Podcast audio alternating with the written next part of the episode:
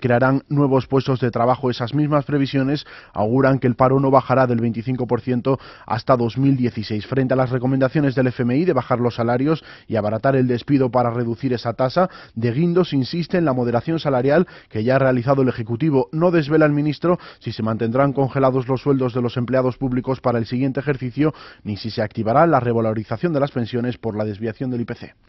Y se cumple un mes del accidente de Santiago en el que murieron 79 personas. A día de hoy continúan ingresadas 14 de las más de 150 que resultaron heridas en el descarrilamiento del Albia. Ricardo Rodríguez, buenos días. Buenos días. Un mes después, 14 heridos continúan ingresados todos en hospitalización convencional, excepto uno que se encuentra en la unidad de críticos del complejo hospitalario de Santiago. Desde el servicio de urgencias del Hospital Compostelano aseguran que fue vital la rápida actuación la noche del accidente, una correcta estabilización de los heridos que ha permitido que la recuperación sea más rápida. En la SER hemos hablado con la coordinadora del servicio de urgencias, es Carmen Varela. Hay lo que se llama la hora de oro, que para todo paciente accidentado es fundamental en esa hora una serie de atenciones vitales que tienen que estar hechas prioritariamente. Entonces, cuando el volumen de pacientes es tan alto, que todos tengan su hora de oro bien atendida, pues es lo difícil, que ahí está la, la dificultad en que todos los pacientes son urgentes. De los 14 heridos que todavía continúan ingresados, 10 están en dos hospitales de Santiago y 4 en A Coruña. Gracias, Ricardo. Y 200 inmigrantes han sido rescatados en aguas del Mediterráneo cuando intentaban alcanzar las costas italianas. Viajaban en dos embarcaciones, a bordo se encontraban una decena de mujeres y tres niños. Informa Marina Gómez Robledo. La Agencia de Control de Fronteras Exteriores de la Unión Europea ha previsto que en las próximas horas lleguen a la isla de Sicilia otro centenar de inmigrantes y es que el buen tiempo de los últimos días incrementa el número de inmigrantes que intentan la travesía desde las costas africanas. Hace unas horas, cerca de 200 inmigrantes que viajaban a bordo de dos embarcaciones han sido rescatados en aguas del mar Mediterráneo cuando intentaban alcanzar las costas italianas. Una de las embarcaciones ha sido interceptada por la Marina Militar frente a las costas de Lampedusa. A bordo se encontraban 116 indocumentados, entre ellos 10 mujeres y 3 niños. Los inmigrantes serán transportados hasta la localidad de Siciliana de Porto Palo de Capo Pasero. Vamos ya con los deportes. María Ruiz, buenos días. Buenos días. Hoy se disputa la segunda jornada de Liga en Primera División con tres partidos a las 7 de la tarde Elche Real Sociedad para las 9 Español Valencia y a las 11 de la noche Villarreal Valladolid. Recordamos también los resultados de los dos encuentros de ayer, Getafe 2, Almería 2 y Atleti de Bilbao 2, Osasuna 0. Fuera del fútbol hoy arranca la Vuelta Ciclista España en su edición número 68. A partir de las 7 menos 10 de la tarde comenzará la primera etapa, una crono por equipos de 27 kilómetros de recorrido. Los ciclistas partirán desde la batea de la Ría de Arousa y terminarán en San Senso. Y en Fórmula 1 se han disputado los terceros libres del Gran Premio de Bélgica, en los que Alonso ha quedado segundo y Vettel ha realizado el tiempo más rápido. Ya a las 2 de la tarde empezarán los entrenamientos oficiales. Es todo. Más información en cadenaser.com. Siguen en la compañía de A Vivir, que son dos días. Cadena Ser. Servicios informativos. Renueva tu casa en cuatro días con Hipercor.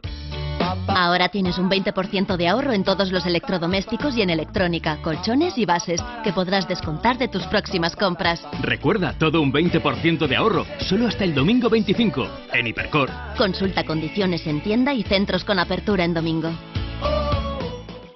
Alcanzar el autobús, pasear por una calle en obras, llevar la compra. El día está lleno de obstáculos. Por eso hay que tener los huesos en forma. Yo tomo Pascual Calcio cada día. Está enriquecida solo con calcio natural de leche y con nutrientes esenciales que te ayudan a tener los huesos en forma. Leche Pascual Calcio. Huesos en forma. ¿Aún no ha disfrutado de sus vacaciones de verano? ¿A qué espera? ¿Las ofertas de última hora?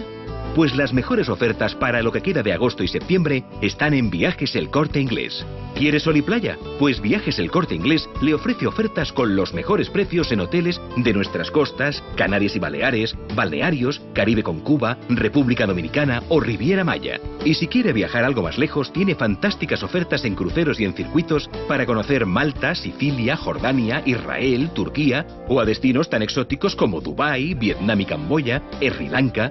Ofertas que podrá pagar aplazado hasta en 10 meses. Consulte condiciones. Más información en cualquier agencia de viajes El Corte Inglés en el 902 400 454, 902 400 454 o en www.viajeselcorteingles.es. Reserve ya sus vacaciones, aproveche las ofertas de última hora para agosto y septiembre y relájese con la garantía y confianza de Viajes El Corte Inglés. Si corres con el coche, puedes hacer daño a gente que conoces muy bien, como a tus padres, a tu pareja, a tus amigos. pero también a gente que ni siquiera conoces, como a mis padres, a mi pareja, a mis amigos, porque la velocidad agrava las consecuencias de cualquier accidente, tanto para el que lo provoca como para el que lo sufre. A tu lado vamos todos. Dirección General de Tráfico Ministerio del Interior, Gobierno de España. Renueva tu casa en tres días con Hipercor. Solo este fin de semana tienes un 20% de ahorro en todos los electrodomésticos y en electrónica, colchones y bases, que podrás descontar de tus próximas compras. Recuerda, todo un 20% de ahorro. Solo hasta el domingo 25 en Hipercor. Consulta condiciones en tienda y en centros con apertura en domingo.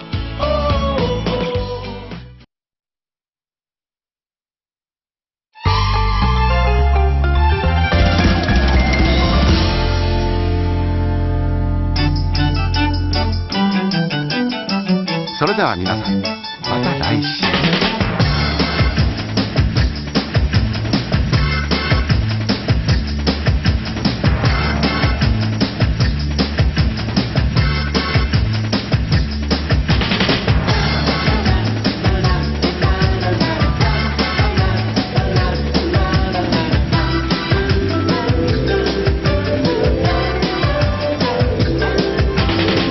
Doce y ocho minutos, once y ocho si nos escuchan desde Canarias ya saben que la última hora de la vivir en verano la dedicamos a hablar de cultura.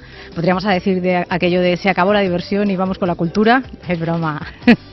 Alex Hinojo, Ricardo Ruiz, buenos días. Muy buenos días. ¿Qué tal? Qué buena broma, qué bien traída. Qué broma. qué broma. Pues alguna ¿A vez... quién, ¿A quién has traído para hablar de cultura? no, no, eso vosotros. ¿Qué proponéis hoy? ¿Qué propones, Ricardo? Bueno, yo hoy he querido vengarme de Alex. He tenido que estar soportando aquí semana tras semana que se metiera con gente que me caía bien, que me gustaba, con su que nos sección. dolía, que nos dolía. Sí, que dolía mucho. Además ha animado a la gente, ya está la gente desatada, ya van diciendo unas cosas que todos se nos ponen los pelos de punta. Entonces he querido vengarme y vamos a hablar precisamente del fenómeno fan, de los fans, de los friki fans y de los talifans. Ole, friki fan y talifan, me Sí. encanta. Con preguntas tan sesudas como ¿el fan nace o se hace? Sí, o puede cualquiera volverse fan, todos somos fans de algo, lo sepamos o no. Podemos decir, Lourdes, que todos tus colaboradores somos fans tuyos, o eso más que ser fans es ser pelotas. ¿O friki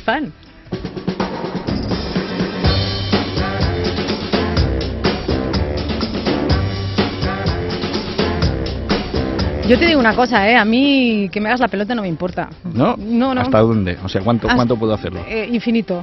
O sea, me Dios, gusta. Me eres gusta. peor que Alex. Con ropa. Me dejo- En cualquier caso, con ropa. Exacto, siempre que sea con ropa, me dejo.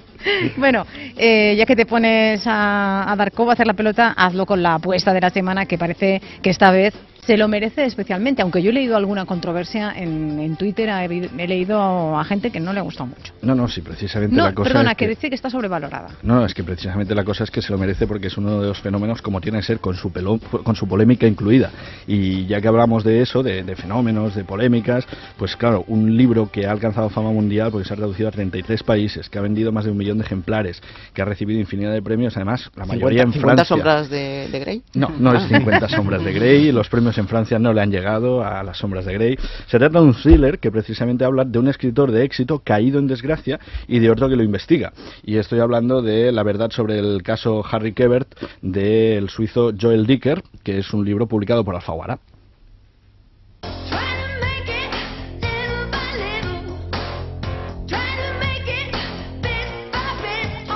Por lo que dice Ricard, el libro tiene algún que otro paralelismo con el que recomendabas la semana pasada, con Perdida. Sí, con el Perdida de Gillian Flynn, pues la verdad es que los dos son thrillers estilo Page Turner, es decir, de aquellos de no puedes dejar de pasar la página hasta el final. Eh, los dos están entre el misterio y la novela negra. Los ¿Cómo dos era tienen esto? una Estilo Page Turner. Page Turner, eh, ahí te he Page quedado como colaborador de page. nivel. Una ¿eh? prima de Tina Turner. Ah, bueno, Page. Los dos son thrillers, los dos están escritos entre el misterio y la novela negra, los dos tienen a escritores como protagonistas y ambos juegan con más de una voz narrativa y un misterio a resolver. En el caso de la novela de Dicker, eh, hay sin embargo algunas cositas que conviene destacar porque esos son los paralelismos, pero vamos a hablar de lo que lo hace diferente. De las virtudes. Sí, de sus cinco virtudes, como hago cada semana. En primer lugar, una virtud que puede parecer un defecto, porque es que esta es una novela de escritores y sobre escritores. Y por un lado está ese Harry Keber del, del título, que vive retirado en Aurora, en Nueva Inglaterra, en Estados Unidos, que es una especie de Philip Roth triunfador que de pronto es detenido por asesinato y por haber estado con una chica de 15 años, que es Nola, la que parece eh, pues muerta, y de ahí las acusaciones. Y por otro lado está su pupilo, Marcus Goldman, que le investiga para defenderle. Y la novela, eh, aparte de tener toda la investigación, pues tiene eh, unos 30 capítulos en los que prácticamente tiene un curso en miniatura para escritores, está lleno de consejos. Y aquí empieza la polémica, porque es que hay consejos que son más o menos interesantes, hay otros que parecen de Paulo Coelho, y hay alguno incluso que yo te diría que roza la vergüencita ajena, como cuando hablábamos de, de Mecano, ¿nos acordáis semanas atrás? Porque hay, hay un consejo en concreto que eh, viene a decir eh, cuánto tiempo se tarda en escribir un libro y dice el maestro depende y el pupilo Pequeños pregunta, saltamontes. y el pupilo pregunta de qué depende y el maestro responde de todo y ya está y ahí se acaba el Ay, qué consejo Vamos, entonces mentira no es. No, no, Mentira sí. no dice ninguna. eh, puedes decir que, que es una verdad como un templo, pero vamos, podríamos tener un curso un poquito más elaborado de escritura. Luego tenemos los referentes. La verdad es que eh, ya os he dicho que es, que es adictivo, ahora hablaremos de la estructura, pero una de las cosas que supongo que ha atizado la polémica estos días es ver que en la contraportada, hay las contraportadas, un día haremos una sección sobre las contraportadas, eh, aparece un blurb, un blurb en, en- en el sector editorial es una frase de estas eh, pues que sirve para que tú te animes a leerlo, ¿no? Que la dice alguien o que eh, la hemos copiado de la prensa extranjera. Y aquí se dice que es un cruce entre las novelas de Larson, la trilogía Millennium, la Lolita de Nabokov y las novelas de Philip Roth.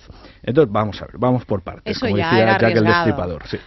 Eh, en primer lugar, sí, tiene puntitos Larson, porque tiene ese punto de, de investigación, eh, porque tiene un personaje femenino, Nola, muy fuerte y sorprendente, aunque al principio parece tonta para matarla. Tiene mm, guiños de Nabokov, porque en vez de en Lola o Lolita tienes a Nola y va haciendo los mismos juegos con los dientes y la lengua, Nola, Nola, N-O-L-A, y va todo el rato así, pero bueno, son unos guiñitos, poco más. Y luego hay alguno otro que, algún otro que está un poquito más escondido. Y luego tiene un personaje que se llama Roth, y sí, hablan de escritura parecida a boxeo, sí que tiene algunas cositas de Roth, pero claro, hacer un par de referencias a Roth, hacer un par de referencias a Nabokov, no quiere decir que tú escribas como Roth y como Nabokov. Claro. Eso es problema de quien haya puesto esa frase, que bueno, si se vende en 33 países, pues es marketing y ya está. Se, han Ahora se- ha venido arriba. Sí, seguramente. Ahora bien, eh, vamos al, al- al punto fuerte, porque además es que eh, habréis leído a lo mejor, si habéis seguido la, la polémica, que dices, bueno, es que además está escrito con un lenguaje como bastante mm, de, de- de calle, ¿no? Como bastante sencillo, eh, sin ningún tipo de elaboración estilística. Dices, bueno, entonces, ¿dónde están las virtudes de este libro? Aparte de que enganche mucho, que eso ya hay muchísimos libros que lo hacen. Pues en la estructura, porque la verdad es que tiene mm, cuatro voces narrativas diferentes, tiene cuatro saltos temporales que se van combinando sin que te enteres en ningún momento, y eso hay que tener mucha habilidad para hacerlo, y eh, al final acaba siendo una reflexión sobre todo el mundo miente. Cuando tienes la perspectiva de cada uno de los personajes, te vas dando cuenta que no entiendes eh, nada hasta que sabes lo que él sabía. Y cuando sabes lo de todos, ya no entiendes absolutamente nada. Y entonces eh, te coge el escritor y te zarandea como un pelele y llegas al final queriendo leer mm, sí o sí para ver cuál es esa verdad sobre el caso Harry Keber. ¿Era culpable? ¿No era culpable? ¿Había estado con la chica de 15 años? ¿Quién había querido asesinarla? Y la verdad es que esa parte de la estructura está muy, muy, muy lograda y es una máquina perfectamente engrasada que yo creo que hace que se acabe, eh, que acabe trascendiendo el simple bestseller, ¿no? Es un muy, muy, muy buen libro en ese sentido. Y finalmente dos elementos más eh, que ayudan. Uno, los personajes. Hay todo un pueblo. Otro referente yo creo que sería Twin Peaks, ¿sabes? Sí. Este Joel Dicker, este suizo, ha hecho una especie de, ju- de- de Twin Peaks en el que en vez de quién mató a Laura Palmer, tenemos quién mató a Nola Kielinger, pero prácticamente sería lo mismo, ¿no? Y ojo al personaje de, de Nola, pero ojo también a muchos otros personajes alrededor, porque todo el pueblo aparece retratado con más de una cara, con más de una posibilidad, con más de un móvil para haber querido asesinar a Nola, acabas sospechando de todo el mundo, te vuelves paranoico, no puedes salir a la calle, y eh, esa tela de araña sería la última, la última virtud, porque la verdad es que ah, hay que ser hábil, y Joel Dicker es un escritor eh, joven, hasta ahora solo tenía una novela que no se conocía, esta es la segunda, y en eso sí que hay que decir que ha sido muy maduro, ha sido capaz de tejer esa tela de araña y hacer que sea uno de los libros más vendidos del verano, y como habéis visto, de los más comentados también. La verdad sobre el caso Harry Quebert del suizo Joel Dicker es la apuesta, la penúltima, oh chicos, la penúltima apuesta de este verano. When you find yourself in danger, when you're threatened by a stranger, when it looks like you will take a licking. There is someone waiting who will hurry up and rescue you. Just call for Super Chicken. Fred, if you're afraid, you'll have to overlook it. ¿Cómo te, has, cómo te has atrevido? Alex, ¿por qué, no- ¿por qué me haces esto? Porque soy malvado. De verdad, que sí, además, ¿eh? no es Él suele pose. decir, no tienes infancia, no tuviste infancia, y tú que tuviste. Estás aquí haciendo una terapia que deberíamos analizar, ¿eh? Lo que estás sacando aquí, madre mía. Me sale gratis. El guerrero del antifan, ya lo saben, que es eso que nos hemos inventado para, mm, básicamente, y que diríamos coloquialmente, rajar, pero aquí podríamos decir como crítica destructiva o lo que nunca nos hemos atrevido a decir sobre cosas, en principio, sagradas. Mm, Y hoy vamos a viajar hasta nuestra más tierna infancia, esa época en la que se forma nuestra personalidad, en la que se anclan nuestros eh, más profundos traumas. Así que vamos a viajar en el tiempo y vamos a recordar lo peor de cuando éramos niños.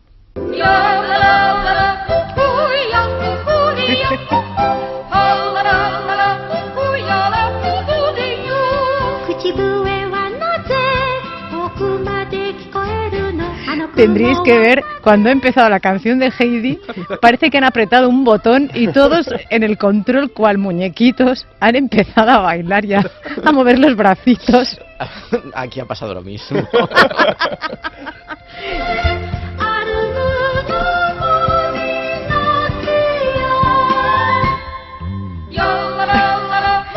¿Veis ver. cómo era un plan malvado para absorbernos No, el te- cerebro? te Hemos a- hecho todos lo mismo. ¿Por qué te atreves a meterte con Heidi? Bueno, y con, Heidi, niebla. Con y- Heidi o con- con cualquier producto televisivo de nuestra infancia, porque hemos mamado mucha televisión y muchos dibujos animados. Y puede que de pequeños nos tragásemos cualquier cosa, ¿eh? esa píldora que os dan, con un poquito de azúcar. Pero con el tiempo nos hemos dado cuenta o hemos vuelto a ver algunos dibujos animados, sobre todo la gente que tiene hijos los ha comprado en esas colecciones infectas de kioscos y para verlos con ellos. Y los que han sobrevivido a, a- a esos niños que han intentado tirarles a la cabeza los DVDs de Heidi, pues han visto que quizá aquellas series no eran para tanto. ¿eh? que, las hemos, que las hemos magnificado. las hemos mitificado. Vale. O puede que incluso ya en su época tuviésemos dibujos animados que odiásemos, que, que, que- que no pudiésemos con ellos. Y hoy vamos a hablar de esas, de esas series de dibujos animados que odiamos. Además, también no solo tenemos que retrotraernos a nuestra infancia, los que tengáis hijos, quizá odiéis los dibujos animados que ven hoy en día esos... Dora la eh, exploradora. Terapia colectiva. Mira, eh, es que Alex eras malo ya desde que tenías pañales.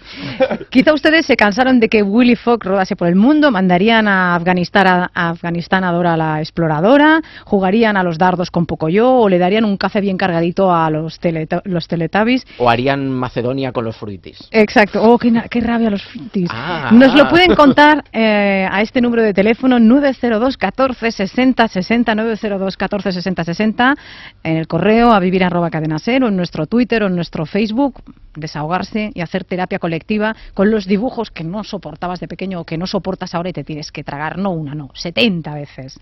En un puerto italiano,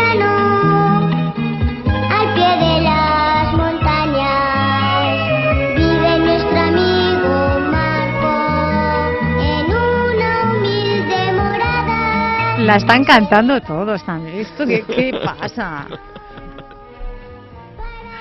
Que solo había dos canales. Los ¿Creéis que los niños de hoy en día saben quién es este? Posiblemente muchas madres y muchos padres han intentado dormir a sus hijos cantándole esta canción, aunque deberíamos decir narcotizar más que, más que dormir. Que los niños no deben entender nada, Sí, ¿no? Bueno, para muchas para algunas generaciones, pues este fue el primer contacto con el melodrama, con lo dura que puede ser la vida ah, y lo empalagosa que puede ser también, porque esto es lo que era de los Apeninos a los Andes o Marco. Una serie muy, muy empalagosa. Claro. Eh, un niño italiano que a principios de- del siglo se embarca rumbo a Sudamérica para buscar a su madre, que había ido en pos de una vida mejor y que de repente desaparece. No, no, una mala madre. Hombre, de repente dejas de comunicarte, dejas de llamar, no escribes cartas. ¿Recordáis que, que cuando hablábamos de programas de televisión ah, yo dije que me ponía muy nervioso quién sabe dónde? Sí. Pues yo creo que viene todo de aquí. El trauma infantil es Hombre, este. esta madre ahí que desaparece. Yo no lo entendía tampoco, de verdad, de pequeña recuerdo que era lo que me aterrorizaba un poco de esta serie porque la persona que siempre está ahí, que es tu madre, que es como el referente de seguridad, de protección, de repente a Marco pues lo dejaba tirado y es que es, más, parecía que le huía porque no paraba de ir de ciudad a ciudad y la madre no estaba nunca. Pero si encontrar a Bin Laden fue más fácil. Aparte, lo de- le dejan ir Sí. con, el, con el zurronito ese y el mono. Sí. ¿Qué clase de padre deja que su hijo pequeño, que debería tener, no sé, 6, 7 años, se embarque y cruce el Atlántico solo? Que además- Tú, que nosotros, queridos niños, fuimos de una generación que nos dejaban bajar a jugar a la calle, sin vigilancia. Y como con suerte, pues te, te llevabas una pedrada en la cabeza. Después crecías y ya te dejaban cruzar el semáforo. Pero de ahí a cruzar un océano, pues va un trecho. Que decía Ricard. Que no me digas, Lourdes, que, bueno, esto voy a citar a un humorista, ¿eh? pero em, de pequeñitos todos no pensabais que decía mi mono en medio y tú no mi mono a medio. Decías, bueno, si está en medio, ¿quién hay al otro lado? Que era muy inquietante. El del medio de los chichos. Total, que Marco tenía unos padres muy denunciables ante la UNICEF porque esos padres, o sea, una dejación ahí de sus deberes. Estamos haciendo terapia colectiva 90214 60 60 de series y dibujos que no soportamos. Allá van con el balón en los pies y ninguno los podrá detener. El estadio vibra con la emoción de ver jugar a los dos. Solamente juegan para ganar, pero siempre con deportividad. Ana, buenos días. Buenos días, ¿qué hay? Te dedico esto. Mira, escucha. Oliver, Benji, los magos del balón, Benji, Oliver. ¿Estás contenta, Ana? Sí, estoy, estoy contenta. Es que esto me recuerda, ¿sabes? A cuando mis hijos eran pequeños, que la ponían la serie, la ponían a la hora de cenar, creo que era en Telecinco, en Antena 3. En Telecinco, y en entonces es que es que se quedaba mis niños se quedaban como como como como estasiados y yo, pero hijo, si la ley esto desafía la ley de la gravedad esta pelota. Jugaban en un agujero de gusano. Queda, queda suspendida y el niño no mamá no bueno de hecho de los primeros disfraces lo que de las cosas que más ilusión le pudo hacer para su fiesta de disfraces fue el traje de Ol- de Oliverato que es que estaba estaba y entonces bueno yo cuando habéis empezado a hablar de, de las series digo yo tengo que rendirle un tributo a estos que aunque la serie era mala, o sea, porque era mala, mm, de solemnidad, pero pero es que a mis niños les tenía estasiado y es más ahora con sus 30 años, mm, si ve hay algún capítulo por ahí perdido y tal, es que se lo ve. les dio por hacer la catapulta infernal. en casa, en casa ha habido algún accidente con, la, con los balones de fútbol, porque en mi casa se ha jugado al fútbol, y pero yo no sé si eje- ejercían lo de la catapulta infernal, no lo sé. El caso es que alguna cosa se ha roto, a- agujeros por las puertas y demás. Luego los bajabas al parque y se quedaban paralizados, pero aquí en casa eran unos partidos que no veas. Muchas gracias, Ana, por, por llamarnos. Pues nada, gracias a vosotros. Un beso. ¿eh? Gracias, un beso, adiós. Nos adiós. dice Estefi Candy Candy, eso sí que fue un culebrón y triste, con esos ojos que se perlaban, así. bueno, con esos ojos que eran como agujeros negros. También. De- eran inmensos. También Yo nos- Debo decir que tengo el trauma de no haber visto el último capítulo de Candy Candy. Ostras, pues aguantar todo y... Cuando volvía al orfanato moría Anthony, que se caía del caballo. Ah, se, puede, se puede pasar. Charo, Charo Blanca dice en Twitter que detesta a Doraemon, que Novita es más detestable. Y Novita que... es tonto. Pero es que además estos dibujos japoneses, luego eh, ves otro, yo recuerdo unos que se llamaban Atori el Ninja, que eran los mismos personajes, con a lo mejor les cambiaban el color de la camiseta, pero la casa, los padres, todo es lo mismo. Todo lo mismo, o sea, sí. lo mismo, utilizan las mismas plantillas. Unos ojos con patas, vamos. Sí, sí, igual, igual, igual. Estamos eh, repasando series atorrantes de esas que nos han torturado la infancia. A mí me torturó bastante Campeones, ¿eh? ya que hemos hablado, Sí. ha- hablado de ella. Porque Hombre, ¿y Naranjito qué? Y Naranjito, bueno, por favor. Naranjito fue el padre de, de estos dos, de, De Oliver y Benji. Pilar, buenos días. Buenos días. ¿A usted qué es lo que no le gustaba? cuando A mí, Pipi, calzas largas, nada. ¿No le gustaba Pipi? Nada, la pipi nada, era, yo lo consideraba un mal ejemplo para los niños, porque luego la imitaban y hacían muchas travesuras. Ah, pero entonces usted eh, lo habla como madre. No, yo no, como madre no, porque no tengo hijos. Ah, Soy vale, pero- soltera, pero veía que para los niños no era ejemplo. Que no era buen ejemplo. No, yo no. Pro- profesora A mí tampoco no será, me ha ¿no? gustado nunca la pipi. Muy bien, le daba, no, le, no le gustaba. También fue un fenómeno, ¿eh? Pipi, Ay, Pipi sí, Cazas sí, Largas. Es O que se no acaban de reeditar los nada. libros y todo. Sí, sí. Cambio Heidi ya me gustaba más, la abeja maya también. ¡Ay, la abeja maya, qué bonita! Sí, en un país multicolor Tum, tum, nació la abeja bajo el sol. Me gustaba. Muy bonito, oye, qué bien la canta. Y fue feliz en su lugar. Es que no me acuerdo bien de la letra. Bueno, bueno, pero a mí es que se me da muy bien la música. Pues me gusta oye- mucho cantar. Pues una alegría escucharla un sábado por la mañana. Pilar, gracias por llamar. Vale, Un muchas beso, gracias. adiós. A pasarlo bien. Es verdad, además las canciones se nos quedaban pegadas, ¿no? Sí. Oye, lo- los Teletubbies, horrorosa, nos dice Mónica Blanco. No sé cómo podían disfrutar tanto los críos con esos engendros. Pues te aseguro que yo de- me sabía de memoria capítulos enteros de los Teletubbies. Pues que son como hipnóticos. Sí, sí, ¿Sabes? pero es que además luego vas pensando, ay, mira, esto parece la casita de los Teletubbies. El otro día conocí a alguien que se sabía la canción de, de ¿cómo se llaman estos dibujos? Galáctica, no. eh, em, Comando G. Comando G, pero la de salida.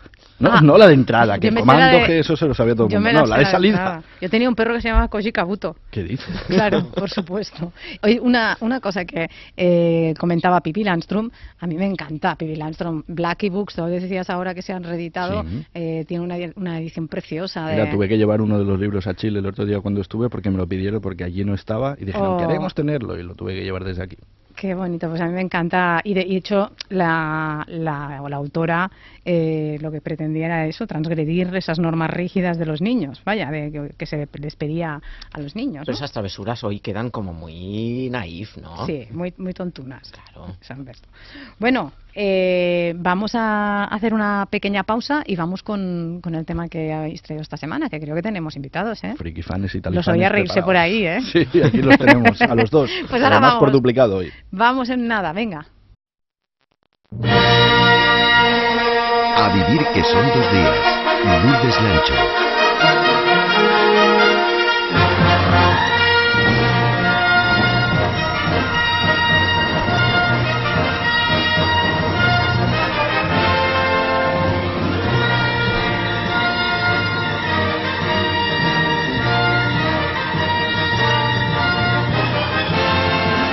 Qué poderosa se siente una con esta música hoy. Volvemos. Debo decirte, Lourdes, que en el primer acorde nuestros dos invitados se han levantado y se han puesto la mano en el pecho. Porque uno de ellos eh, es el que va haciendo fotos allá donde llega, en plan Amelie, pero que en lugar de un enano lleva un soldadito de... de ¿Sí De o las no? tropas de espacio. Un Stormtrooper. Exactamente, Ah, perdón, ese es el nombre técnico. ¿eh? ¿Cómo, cómo, no- cómo? Stormtrooper.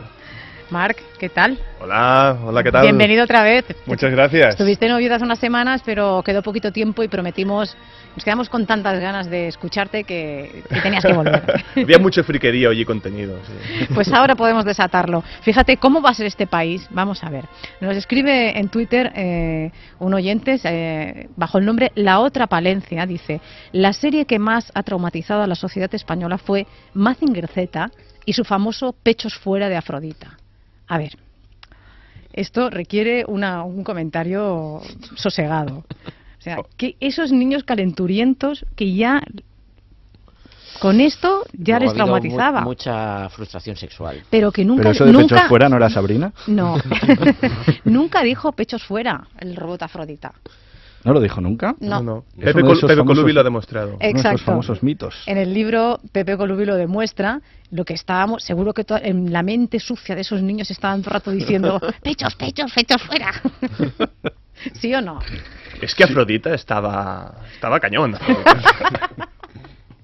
Lo veis como así no se puede. No, fíjate si no se puede. Nosotros, a ver, hoy tenemos como invitados, por un lado, a Mar Pastor, eh, con el que estabas hablando, eh, escritor, novelista, que ha venido con su última novela, Bioco, eh, publicada por Planeta Bajo el Brazo. Y por otro lado, a Cels Piñol, Cels Piñol, ahora te explicaremos, historietista, eh, ilustrador, eh, creador de la mítica saga Fan Hunter, que venía con su última novela también bajo el brazo, Las Montañas de la Locura, publicada por Planeta, y que han hecho los dos, como buenos autores, pero también fans o friki fans que son, se la han pasado el uno al otro y justo después del abrazo se han puesto a dibujarse una dedicatoria con dibujines, con todo. Soy muy y han fan de estado Marc. un cuarto de hora ahí haciéndose el fan el uno al otro. Sois muy fans el uno del otro, ¿no? Sí, hay fans, hay- hay- somos fans recíprocos. Sí, sí, además él me inspira muchísimo, ¿eh? O sea que... Debo decir que está su novia aquí, que le diga algo luego a lo mejor si siguen así. O que se vaya a casa y los deje solos. También puede ser. Oye, ¿Por qué te- tenemos a Cels? Porque, Sí, porque hemos está. invitado chicos, a- aparte del mérito que tiene como, eh, por escri- como mm, Autor viñetista. multidisciplinar, multidisciplinar. ahora Es que una vez, también. si digo viñetista, hombre me riñen los oyentes. Hay oyentes que me riñen si digo viñetista. Eh, me sí, queda mejor eh, sin complejos, como, como ahora los fans que se quedan sin complejos, es dibujante de cómics, ilustrador. Sí, sí, que suena bien. Vale, vale, gracias. Pues lo hemos traído por algo, lo hemos traído porque, bueno, hay que decir que cuando con Alex inventasteis la sección este verano, yo también estaba allí, esta sección eh, mítica que hace que nos metamos con los dibujos y con Uy, los niños y, y los unas botellas de vino estaban- Exactamente. No hace falta pronto- dar detalles. De pronto dijisteis, oh, la llamaremos el guerrero del antifan. Y todos pensamos, oh, qué bueno, qué gran idea. Y de pronto llegamos, hacemos la sección y el run run este de la cabeza empieza a despertar y a través de Twitter digo, el guerrero del antifan, alguien me desveló que había dos libros escritos llamados El guerrero del antifan, dos libros, dos eh, álbumes, eh, que los dos son de Sels Piñol y de su serie Fan Hunter, ¿es así? Sí, Sels? son una saga dentro de una saga con la típica historia de traidor en el grupo. Y el traidor en el grupo era el guerrero del antifan, justo, o sea, perfecto, clavado. O sea que precisamente O dijimos, sea- oye, pues vamos a hablar de fans y vamos a hablar de todo esto. Mark y Son perfectos hoy y aquí te los traemos para eso. Y explícanos un poco qué- de qué va esta serie Fan Hunter. Fan Hunter está, está ambientada en, en- en una España, en una Europa del, del futuro, donde todas las expresiones de cultura han sido prohibidas por un tirano de mente que se llama Alejo Cuervo, que es un personaje que existe de verdad, es un librero y editor de aquí de Barcelona. De hecho, es el editor de George R. Martin, el Eso editor de mismo. Gigamesh. Y, y, bueno, pues eh, la verdad es que el- se basa simplemente en que hay una raza alienígena que pretende sumir en el tedio, en la monotonía a la, humanidad para que no puedan defenderse de nada. Y los únicos que se defienden, digamos que acudiendo a todos los conocimientos que tienen, eh, son los fans. Los fans de la música, del cine, de la televisión, de los cómics. Son los que luchan contra la anticultura, ¿no? Ajá. Y bueno, es un poco así también a veces, ¿no?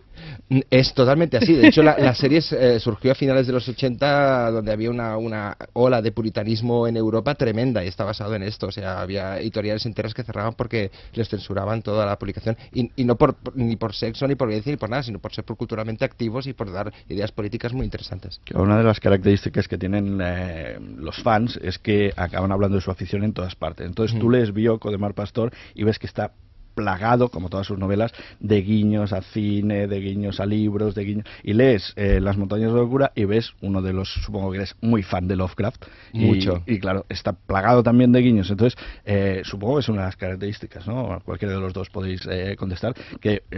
se convierte en una obsesión que disfrutas y que acabas poniendo, o sea, acaba Sí. inspirando, como decías tú, ¿no, Mm. Sels? Yo me he encontrado incluso con, con- con la obligación de, a- al final de mis obras, poner un glosario de referencias, porque hay muchas más explícitas y otras mucho más implícitas. De hecho, A mí, a mí me han obligado a ponerlo. de ¿Verdad que sí? Para explicar y- Yo no tenía intención, en, en la anterior Claro. novela, en El Año de la Plaga, no tenía intención de poner el glosario, pero la editorial me dijo, oye, pon un glosario que igual la gente se va a perder con las referencias, para al menos que puedan, que puedan Sí. encontrar todas, después eh, ir a buscarlas a la videoclub, a, a don- a donde sea. El problema viene es que en que cuando te lees el año de la plaga de Mark y captas todas y cada una de las referencias que y hay una por página, os lo aseguro, ya dices que has pasado al nivel fan superior, o sea, Has- has ultra- emérito.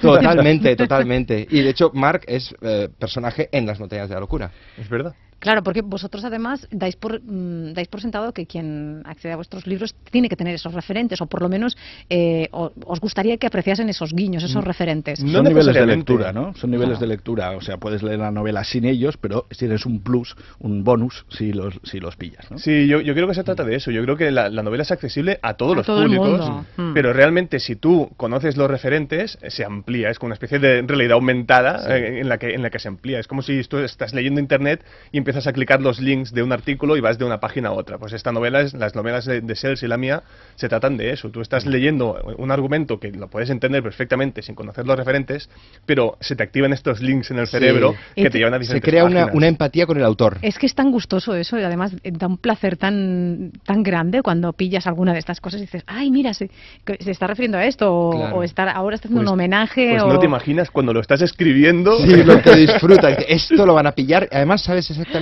qué tipo de público, incluso qué personas concretas van a captar esa broma. Lo bueno que tenemos es que nosotros, nuestros lectores, ya pertenecen a una cultura audiovisual muy completa. Ya han nacido, o sea, ya han crecido con novelas, con series, con, con películas. Y sobre todo sin prejuicios. Y sin ningún tipo de prejuicios. Por, por esto, una serie como Big Bang Theory no hubiera sido posible hace 10 años. Claro.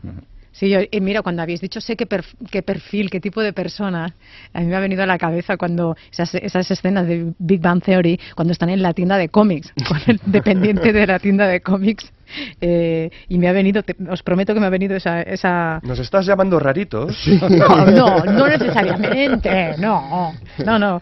Eh, una, ya que estamos hablando de perfil, ¿cómo debe ser un, un buen fan? Alguien que, que, que- que esté entregado a, pues a eso, a alguna, alguna obra o alguna de las disciplinas. Porque ya que habláis de Mm. denominaciones, cuando, cuando se dice friki fan, un, un- un buen fan es un friki fan, o esto de friki fan se ha puesto de moda, pero igual tampoco nos gusta demasiado. ¿cómo lo Mm? A mí lo de friki no me llega a gustar, más que nada por lo siguiente. Por ejemplo, si una persona está 17 años intentando completar una colección eh, y, la, y la acaba, ese momento sublime en que la tienes toda puesta en tu habitación, no es noticia. En cambio, si sale un friki sin camiseta de 200 kilos haciendo un kameame en un salón del cómic, eso sí que es noticia y entonces nos deja un poco Pero son más niveles, retratados. son niveles de friquismo diferentes. Una Por cosa eso, es hay, hay freak y la otra es friki. Sí. Hay una, hay una diferencia. Lo que sí que es verdad es que hay, hay diferentes niveles de, de- de- de fans. Está el fan del que nos gusta algo, nos gustan las películas, nos gustan Ah. los libros, nos gusta... Y, y estamos orgullosos de ello. De hecho, nos gusta mucho Star Wars, estamos orgullosos, hacemos fotos a muñecos de Star Wars y no, no, no, no, no tenemos ningún problema en admitirlo. Luego están los talifans, los que les gusta Sí. algo, pero no les gusta que se hable de ello porque todo está mal, todo...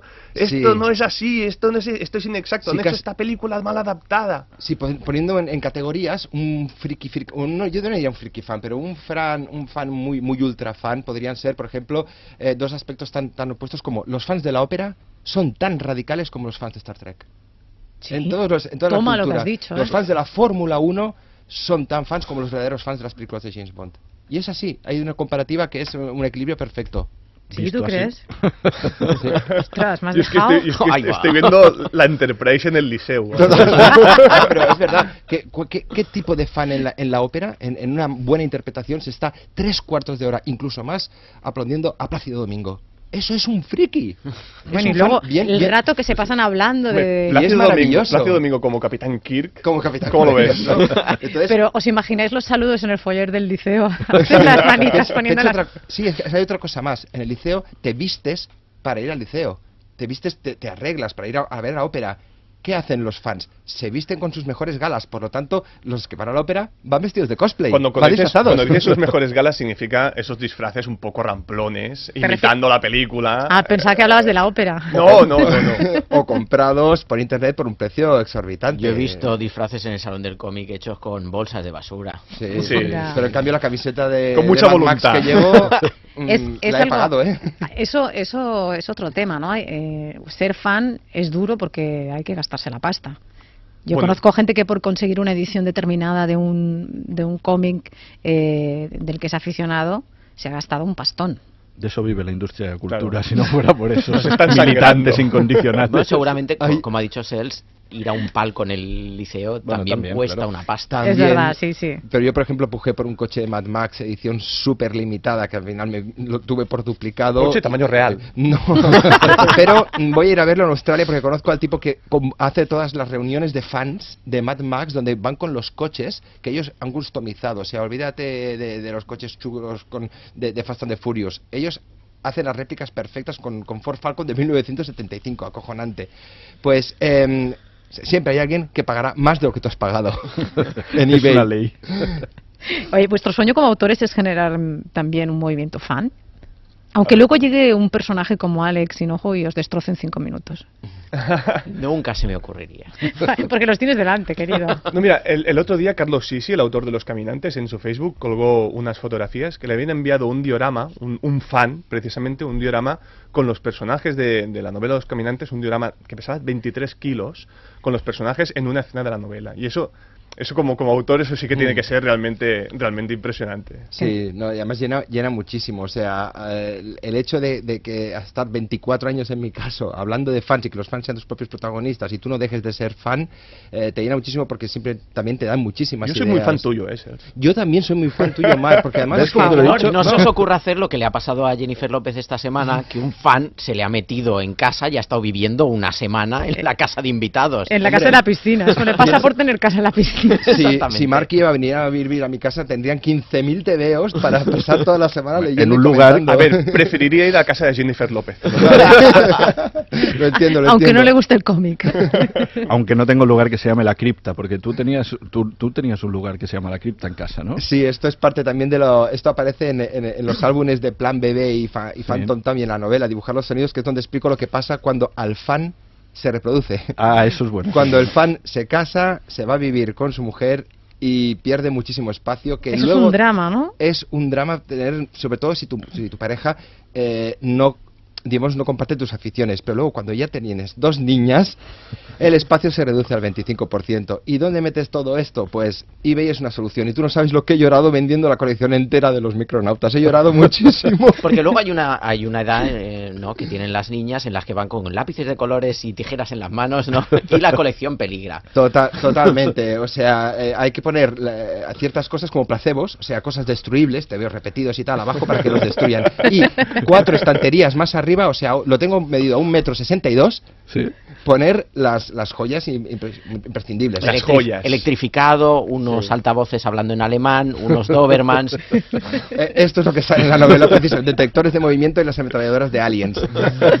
Las de las escenas eliminadas. Las de las Oye, escenas a- eliminadas de aliens. Ahora, ahora cada vez el fenómeno, el fenómeno se tecnifica más y se complica más porque antes estabas pendiente, pues eso de alguna cita en una feria, eh, de convocatorias muy puntuales, pero ahora redes sociales, internet, es un no parar. Tienes que estar con también mil alertas puestas para, para saber lo último o para pescar, eh, pues esa oportunidad de coleccionista. Bueno, yo creo que se facilita más, de hecho. Antes, antes para acceder a un, au- un autor tenías que enviar cartas a la editorial, tenías, Claro, claro. tenías que buscarte la vida. Ahora realmente a un autor lo tienes a un tuit de, de distancia.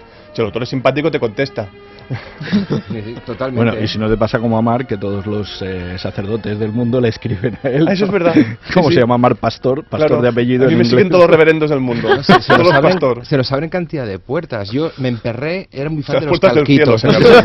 Sí, no, no sé si, si os acordáis de los calquitos que, que, que- Sí. que hacíamos de pequeños Sí, y tal. sí. Yo quería hacer uno y veo que un loco de Singapur, a Gillette, le ha comprado la, la franquicia y los tiene ellos. Pues le escribí un tuit y dice, oye, yo me encantaría hacer un, un calquitos dibujado por mí. Con narizones. A Singapur, a Singapur. Y ha salido y se ha publicado. O sea que lo- tenemos chulo. todas las oportunidades posibles para hacerlo. Ayer lo tuve en las manos, precisamente. Como sabes, Lourdes, estoy de mudanza de libros, y ayer tuve esos calquitos con los narizones, que son como se conoce a los personajes eh, de Sesc, y lo tuve en las manos precisamente. Dije, mira, esto para mi sobrino en un par de Y años. además, yo como por ejemplo, lo que decíamos de ser fans eh, recíprocos, ¿sabes lo que es tener a, a Marc a un tuit de distancia para preguntarle, intentarle sacar en qué está trabajando su, para su próxima novela? ¿O va a continuar alguna de las ¿En qué estás trabajando para tu próxima Sí, novela? al final la única pregunta es, eh, viendo cómo tuitean algunos escritores, es cuando escriben, ¿no? Porque sois multitask, que Claro. estáis, eh, absolutamente todo el día. De hecho, yo creo que, que tuitear sirve un poco para, para relajarse de- Sí. después, de, después o antes de escribir. Pero sí que cuando te tienes que poner a escribir tienes que apagar Twitter, apagar Facebook. Pero no apaga Internet. La- hay escritores que dicen, tienes que apagar Internet. No, mentira. No. yo- yo- el diccionario, la documentación, está todo, No, Oye, está todo en Internet. Es como trabajar con público, está muy bien. Eh, os invito a que os quedéis porque vamos a hacer un duelo de series que siempre planteamos a, a No, los ya oyentes empieza- que ya elijan entre, ellos a ponerse, a posicionarse. entre papá y mamá. Hay que elegir. Por cierto, mañana superhéroes, buscamos superhéroes en Barcelona entre las do- 11 y las 12. Buscamos superhéroes en Barcelona. Ganan 150 euros en un cheque regalo de la, de la FNAC. Vamos con las series. Sintonía de, de duelo de series. Believe there are such things as flying saucers, Colonel? Yes, sir. Realmente esta semana es, si quieres más a papá o a mamá, es muy difícil la elección, ¿eh? Eso Está- es lo que decía justamente Martin. Expediente no X. esto. Expediente X contra The Twilight Zone, o como se ha traducido en los límites de, la- de la realidad o la dimensión desconocida, como quieran. 902 14 60 60 para posicionarse en uno u otro lado del ring. En uno, le recuerdo, Expediente X y en el otro, la dimensión desconocida o en los límites de la realidad.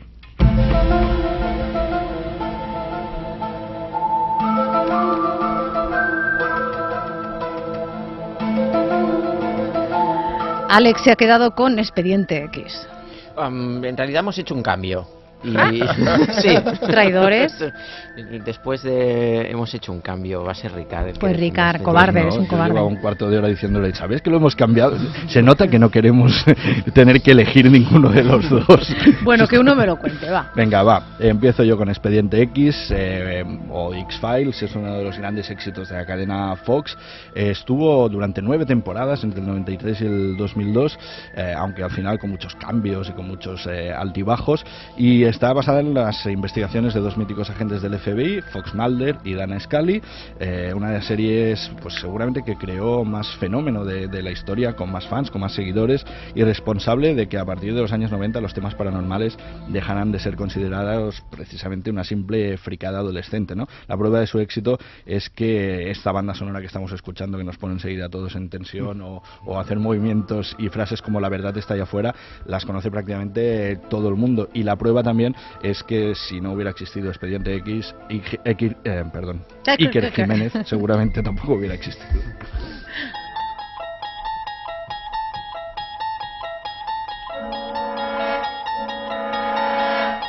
Esta música también es inquietante. Hombre, y mítica. Una de las series más míticas de la historia de la televisión que generó todo un fenómeno de culto eh, y, y que además subió a la, a, a la ciencia ficción a su edad adulta. Por lo menos en, en televisión. Se emitió en Estados Unidos ah, entre 1959 y 1964 y tuvo 156 episodios, de los cuales ah, 92, eh, si, no voy a- si, si no me equivoco, escribió el creador de la serie, Rod Serling, un tipo ah, que se había hecho una fama ya como guionista en, en Hollywood y que además era muy crítico con el sistema político norteamericano. Él ah, había imaginado un Senado ah, eh, gobernado por robots en un futuro en el que no existía la, la censura. Y ese fue el punto de partida que le llevó a crear la dimensión desconocida o en los límites de, de la realidad. Una serie que además dio como origen a un montón de productos como libros, incluso una mesa de pinball que fue muy mítica en, en la época. Muy Fíjate, buscada por los coleccionistas. no Gobernados no sé- por robots. No se ha cumplido eso. No, no, que no se ha cumplido eso. ¿Qué dices? ¿Un Senado lleno de robots? Eso, en eso es la acabó. Plasmático. No siempre la ciencia ficción Estarían acierta. conectados esos. Exacto. 902 14 60 60 para quien quiera defender una de estas dos propuestas. A vosotros, eh, Marc, Ser, eh, ¿cuál de las dos, por cuál de las dos apostáis? Mira, las dos son están al mismo nivel, creo. Son Sí, es que esta semana está hay, hay un igualado. empate, pero me tengo que decantar por la por la primera, por la original, por Twilight Zone, que además la, la cita de, de mi tercera novela, El año de la plaga, la cita con la que se abre es la primera frase que se ve en, en el primer episodio de Twilight Zone, que básicamente es el tiempo es ahora, el lugar es aquí. Sí, sí, sí. Esto es lo primero que se ve en la serie. El Y- tiempo es ahora, el lugar es Esto es aquí. verdad. y me parece maravilloso. Yo pienso que eh, soy. eh, lo- descubrí la, la, la- la Twilight Zone de forma tardía. Entonces, claro, yo me enganché muchísimo a Expediente X. Expediente X, aparte de Remington Steele y eh, Luz de Luna, es la serie donde más ganas tienes de que el personaje masculino o femenino se besen mutuamente. Exacto, dices, ¿Vale? ya. Eso es importante. Además, todo el trasfondo, el siguiente. ¿Con qué me quedo? Me sigo quedando con Expediente X, pero también por, por, por, por una razón muy mala. Voy a ser un, un antifan ahora.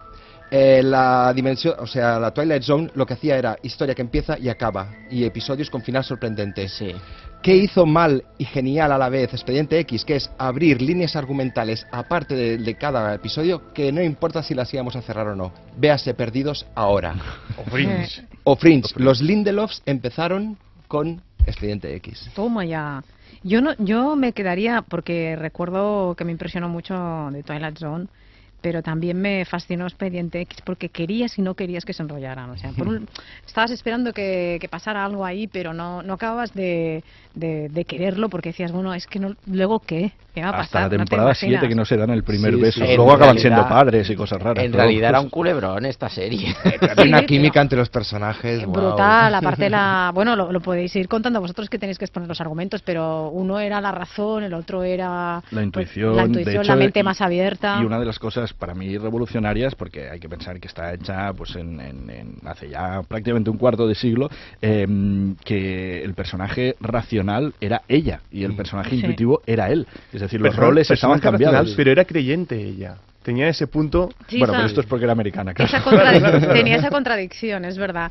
Y, y aparte, lo, in- lo inquietante, que también luego eh, se ha hablado mucho de este tema, la, lo conspiranoico, ¿no? Cómo es la misma administración la que está pues conchavada eh, o metida de alguna manera con ese personaje, el, personaje que fuma, El ¿no? fumador, sí, fumador. el personaje del fumador, eh, yo creo que son dos de las tres características principales, ¿no? El duelo entre también los actores, Duchovny y Anderson, eh, y esa tensión sexual. Por otro lado, la oposición entre temas fantásticos y la gran con- conspiración, eh, la cosa conspiranoica que tuvo tanto auge hace unos años, pero ya tratada con esos visos de realismo. Es decir, ya no es, eh, como dice Alejo Cuervo, ya que hemos hablado de él, no es todo mentira, ¿no? Sino que puede haber visos de realidad. No nos gusta solo la mentira, Bueno, sino que puede esta semana que han admitido la existencia de- del, El área 51. del área 51 famosa, que anda que no, no ha dado eso gloria a, a episodios de, de series como esta. De hecho, para mí, Expediente X no deja de ser episodios de Twilight Zone con dos agentes del FBI investigando los casos de, los episodios. Esto es lo que yo quería decir, que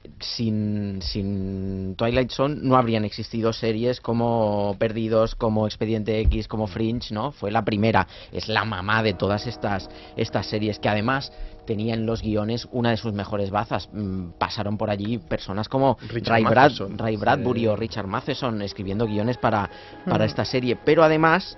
ah, muchas de las estrellas del Hollywood de la época pasaron por allí. Charles Bronson, Robert Redford, eh, Carol Barnett, mm, todo el mundo apareció en algún episodio de, de Twilight Zone. Hasta Buster Keaton. Hasta Buster Y, y Keaton. luego había algunas con un toque de humor, como esa Sí. que entra un tío a, pedir ayuda en una bar de esos de carretera diciendo que ha visto un extraterrestre, un platillo volante, nadie le hace caso, el tío se va desesperado, cuando se va se quitan todos la careta y son extraterrestres y dicen, ¿de qué le pasa a este? ¿No? Qué raro. ¿Qué punto más raro tiene este Los hombre? argumentos de Twilight Zone podían resumirse en dos frases. Ahora para escribir una serie de qué va ahora tienes que decir, bueno, es esto más esto más lo otro. En cambio, es, aquí pasa tal cosa, tal cosa concreta. Es la acumulación de referentes. Ambas tenían algún precedente y ambas han generado después muchísimas Y además eh, obras o series esos- que se parecen. Bajo ¿no? esos argumentos Que se nos- escondía crítica a la sociedad de la época Que y, nos y vamos. muchos problemas. Que nos vamos, que nos vamos. Que nos vamos, Alex Nos Hinojo. Adiós. Alex Hinojo, Ricard Ruiz, Marc Pastor, Cels Piñol, muchísimas